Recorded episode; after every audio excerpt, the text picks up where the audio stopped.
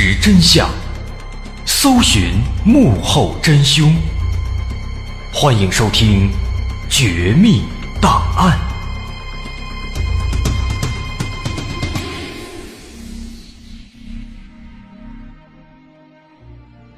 还原事实，探索真相。欢迎继续关注《绝密档案》，我是大碗。在一九九二年四月七号。美国报纸《世界新闻周刊》上发表了一篇文章，文章名字叫做《撒旦从地狱当中逃脱了》。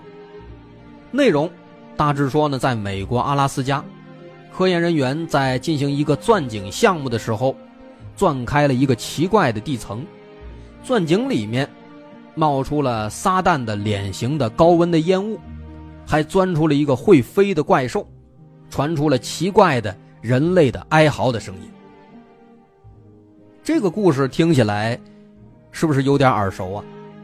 没错，这个就是苏联克拉超深钻井钻开地狱之门的美国版本，其出现的时间刚刚好是苏联版本大火之后，而报道这则故事的《世界新闻周刊》这个报纸听起来哎，好像是个挺大牌的刊物，实则不然。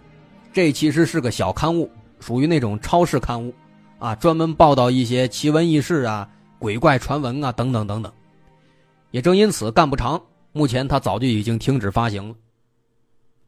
那么这则美国版的故事的出现呢，其实也恰恰说明了苏联克拉超深钻井钻开地狱之门这起事件它的火爆程度。宗教媒体最先带头传播，之后呢，大众传媒紧随其后，导致它。能够以现在这样的规模疯传开来，那也正是因为这则传说其实它有着明确的原型故事，才能如此的让它被人们信服。也正是因为这一点啊，导致后来专家们辟谣费了挺大的一番功夫。根据地质学家的解释，首先呢，他们拿这个地球举例子，你看这个地球的半径大约是六千到七千公里。那么钻探这么一个不到一万三千米的这么一个钻井，它一共也才不到十三公里。这个十三公里和地球的半径六千多公里相比，只占到了不到百分之零点二，这个比例可以说是微乎其微，甚至都可以不计了。那说白了，这个深度相当于什么呢？就相当于在一个鸡蛋上打了一个针眼儿。而且这个针眼连蛋壳都没打穿，所以我们从这个角度来想，就算地狱存在，那凭着这么一个又浅又小的洞，就想打通到地狱里边，那也是不可能的。而且咱们转过头来看看那份揭秘资料，在这份揭秘资料当中，很多细节上存在的 bug、存在的问题也是非常非常多的。首先，最大的问题就在于温度。那份资料上说，通过分析这个钻井里面提取出来的这个地下岩芯，发现在地下九千五百米深的地方有大量黄金。但是呢，又说通过测量发现这个深度的温度竟然高达一千多摄氏度，这就非常荒唐了。咱们看看黄金的熔点是多少呢？是一千零六十四摄氏度。如果说这个深度的温度达到了一千多度，那黄金早就融化了，怎么可能还提取出一个完整的固态的岩芯样本呢？不可能。其次，说有怪兽在这个钻井里面飞出来，咱们先不管这个怪兽它那么大的体型是怎么从这个小钻井里面出来的。咱们也不说，这怪兽是怎么能够耐得住那一千多度的高温的。咱们就光看看这个伸到钻井里边录音的那个拾音器。这拾音器说白了就是录音机，啊，的确，生活当中在很多领域，重工业、高精尖产业、生活各个方面都有它的这个运用。但是什么样的拾音器能够耐得住下面这一千多度的高温呢？恐怕没有。再一个，也是最搞笑的，咱们说说这个钻头，啊，这个揭秘资料里说啊，说这个钻头用的是特制的耐超高温的钻头，这个钻头厉害了，它的熔点甚至接近太阳表面的温度，这一点是最扯最搞笑的。太阳表面温度有多少呢？六千多摄氏度，在钻头能够采用的材料当中，熔点最高的是硬质合金，理论上能够达到三千摄氏度，这还仅仅是理论上。所以说，怎么可能存在熔点能到达六千度的钻头呢？那肯定不可能。那至于说后面说什么这怪兽飞出来，还录到这地狱的声音等等等等，可以说通通没有根据。一没视频，二没照片，啊，录音倒是有，但这个录音呢，后来好多专家都分析了，只有两种可能，要么纯粹是伪造的，要么就是当时录下的。有地壳运动发生摩擦，从而产生的一种声音，根本就不是什么地狱的声音。所以说啊，单凭这些疑点，我们就可以很肯定的说，这纯粹就是个谣言了。但现在呢，我们发现了这么多疑点，找出了这么多漏洞，证明它是个假的。那有朋友可能又要问了，啊，既然说。这个钻井没出事没有什么超自然现象，那么这个钻井项目它为什么要突然停止呢？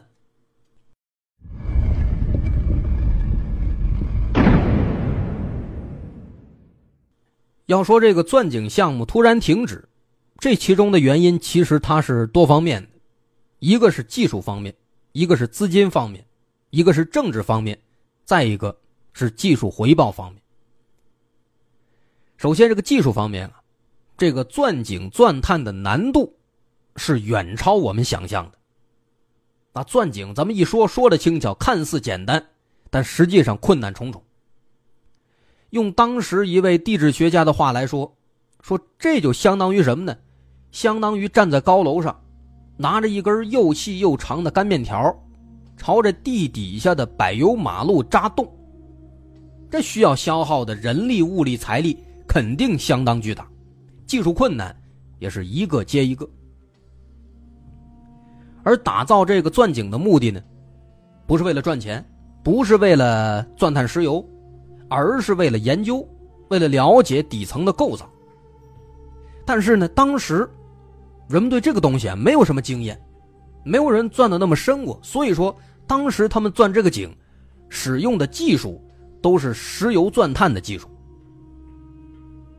在当时那种条件下，只能用这个石油钻探技术，技术水平非常有限，再加上高寒地区地面冻得咔咔硬，这钻探难度的确是非常大。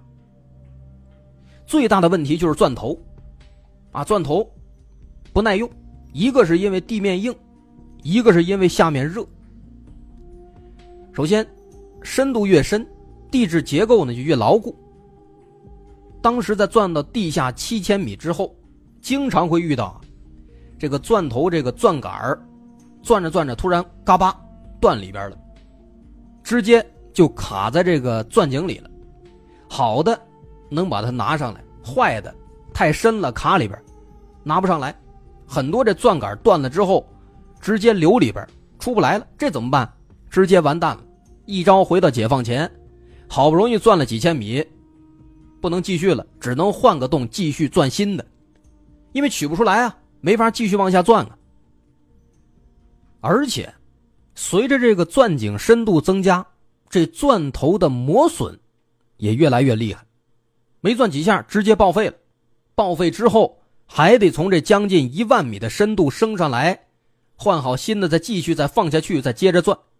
这一来一回，一升一降，就需要七八个小时。可以说，当时工作人员几乎每天都在重复这种无价值的体力劳动，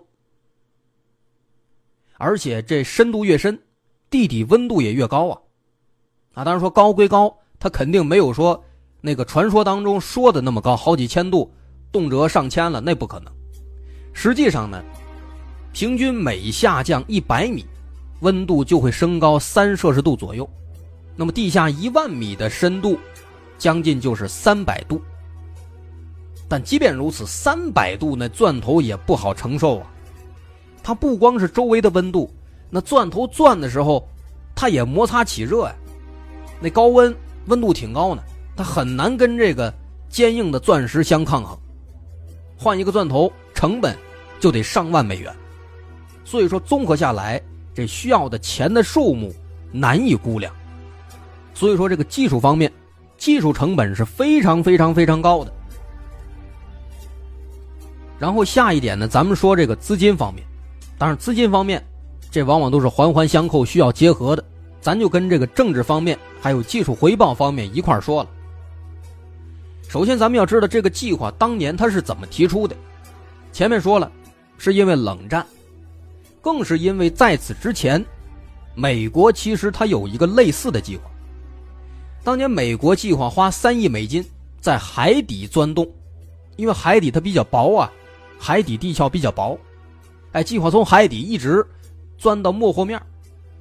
但是呢，他们刚刚从海底往下钻了一百八十三米。这钱就已经花的差不多了，这么一算呢，三亿美金肯定是远远不够的，所以当时人家京直接放弃了。苏联一看，赶紧咱来呀，赶紧就提出了这个计划。但是当时呢，他们也预见到了这个资金的付出肯定是三亿美金的几倍甚至十几倍。那当年苏联这个钻探工程，总共经历了两个阶段。第一阶段是七零年提出到八三年，在这十三年间，一口气钻到了一万两千米。到这个深度之后，美国在短时间之内肯定是赶不上，所以他们暂时停止了，就商量一下。那到了八三年底，他们集中商量完之后呢，决定说继续研究，继续钻，然后一直钻到九三年，也就是说呢，在前苏联解体后的两年当中。工程还在继续，但是在这十年间，整整十年，他们只往下继续深入了二百六十二米，技术难度是越来越大，一不留神，钻杆断了，完了前功尽弃，重新钻，这一钻又是一万来米，这个进展呢相当之慢，所以说最终它只定格在了一万两千二百六十二。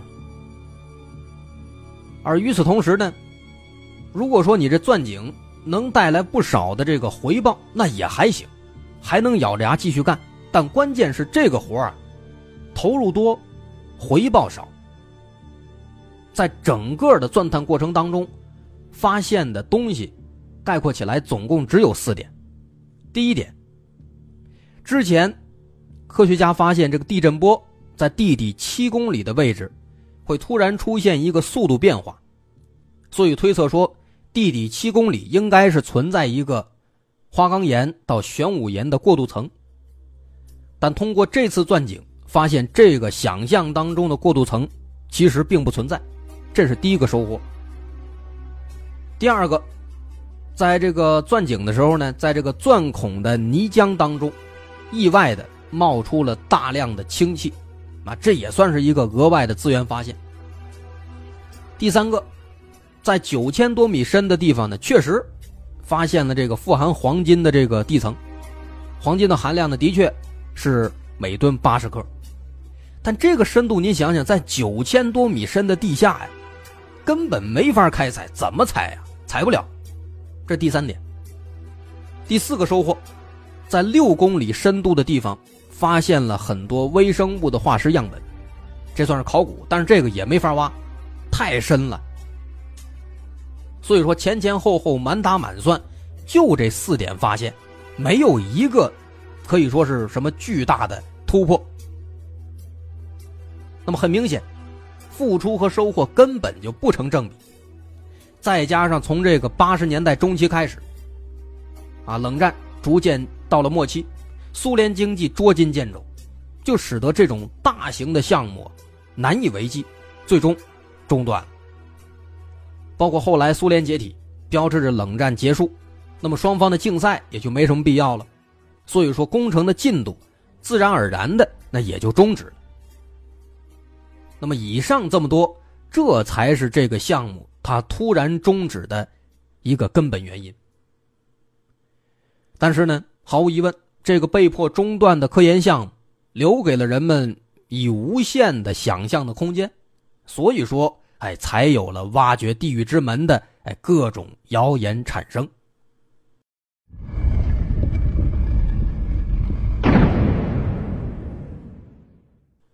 那么至此，这个听起来还挺吓人的都市传说，这算是揭秘成功了，不是什么灵异事件，也没有发现传说当中的地狱。但是啊，我们在末尾需要说的是，其实，在我们的现实世界当中，还真的就有那么一个所谓的地狱之门。只不过呢，它不在西伯利亚，而是在土库曼斯坦的境内。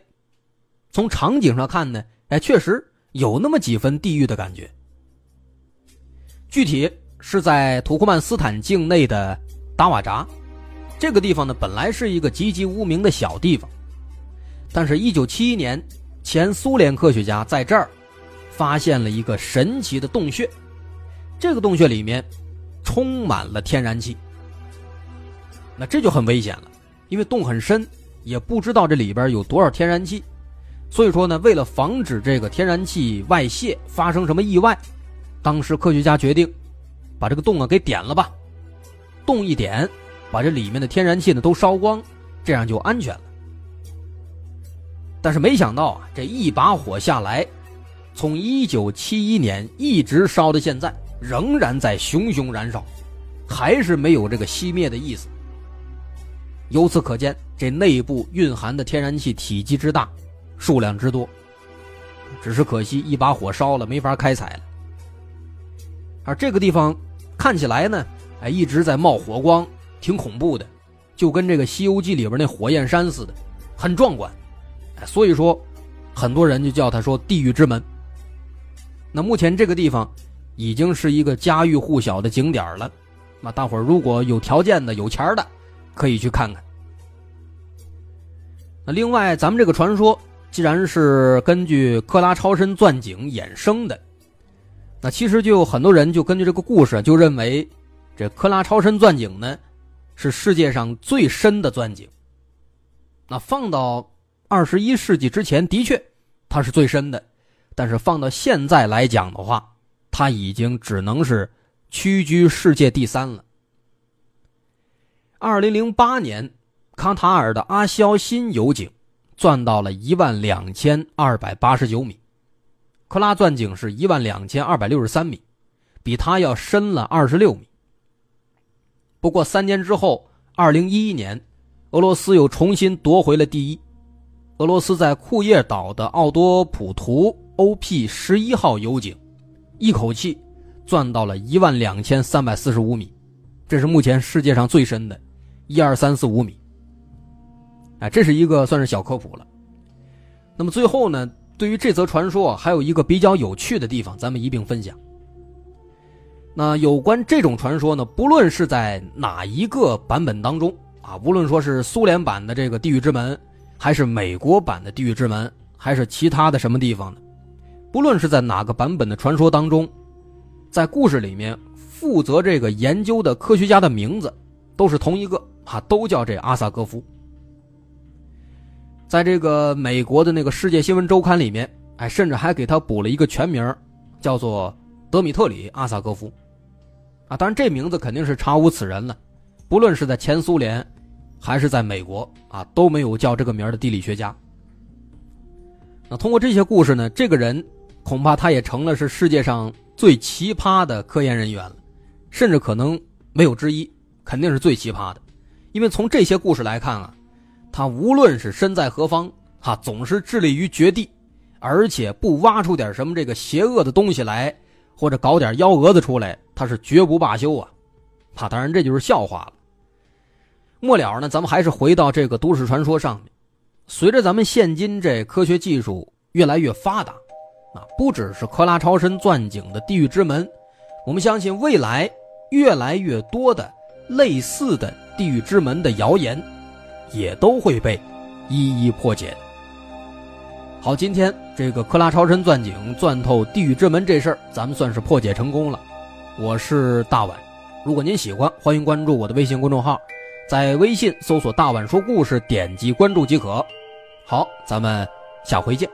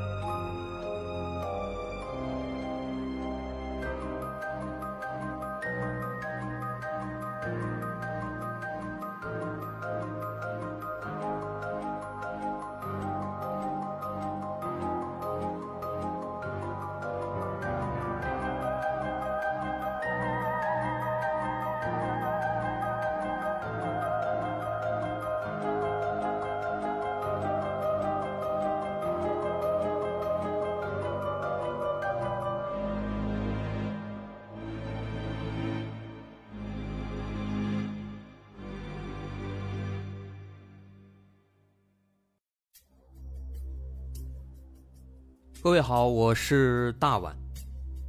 我们的《绝密档案》在喜马拉雅已经陪大家走过了一年多的时间，一年多的时间，我们更新了一百多期节目，在这一百多期的内容里，我们讲述了各种各样的怪奇事件。